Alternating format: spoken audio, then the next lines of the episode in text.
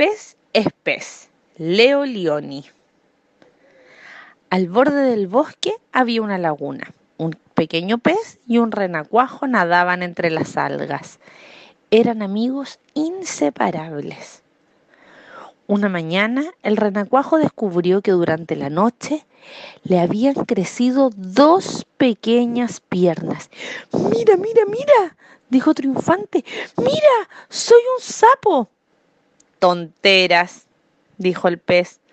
¿Cómo puedes ser un sapo si ayer solo eras un pequeño pez como yo? Discutieron y discutieron hasta que finalmente el renacuajo dijo, los sapos son sapos y los peces son peces y eso sería todo.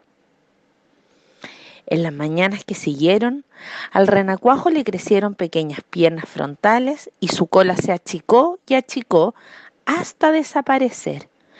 Y luego, un bello día, ya convertido en un verdadero sapo, ¡toing! salió fuera de la laguna. El pez, que también había crecido convirtiéndose en un pez con todas las de la ley, se preguntaba siempre de qué sería su amigo cuadrúpedo.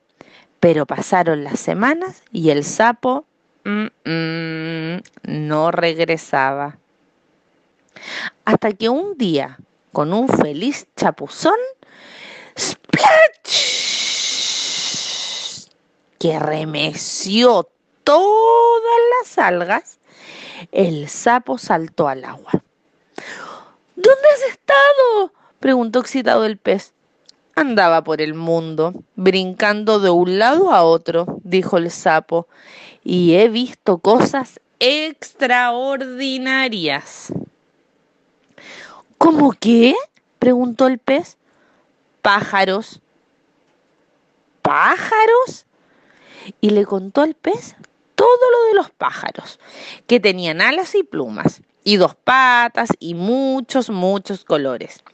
Mientras el sapo hablaba, a su amigo vio volar en su imaginación a los pájaros como largos peces emplumados. ¿Qué más? preguntó impaciente. Vacas, dijo el sapo. ¿Vacas? Tienen cuatro patas, cachos, comen pastos y llevan una bolsa rosada de leche. ¿Y gente? dijo el sapo hombres, mujeres y niños. Y habló y habló y habló hasta que se oscureció. Pero las imágenes en la mente del pez estaban llenas, llenas de luces y colores, de cosas maravillosas que le impedían conciliar el sueño. Ah, si solo pudiera salir de la laguna como mi amigo y ver ese maravilloso mundo. Y así pasaron los días. El sapo se había vuelto a ir y el pez permanecía echado ahí soñando sobre pájaros en vuelo, vacas pastando y sobre esos extraños animales todos vestidos que su amigo había llamado personas.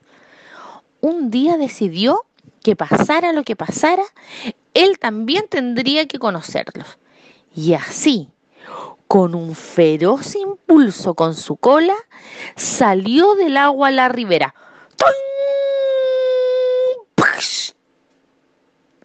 Aterrizó en el pasto tibio y seco de la mañana y ahí quedó jadeando por aire, incapacitado de respirar o moverse.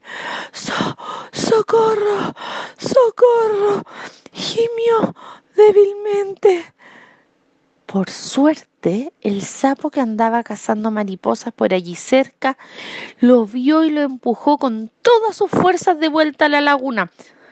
¡Pum! Atún aturdido. El pez flotó por unos instantes.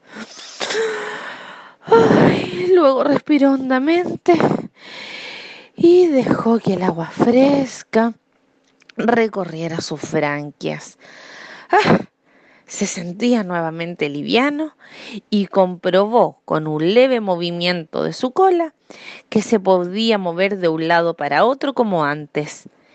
Los rayos solares llegaron hasta las algas, desplazando luminosos colores de un lado a otro. este mundo era por seguro el más bello de todos los mundos. Sonrió a su amigo sapo, quien lo observaba desde una hoja de nenúfares. Tenías razón, le dijo, el pez es pez. Y como dice mi tío Crespín, este cuento llegó a su fin.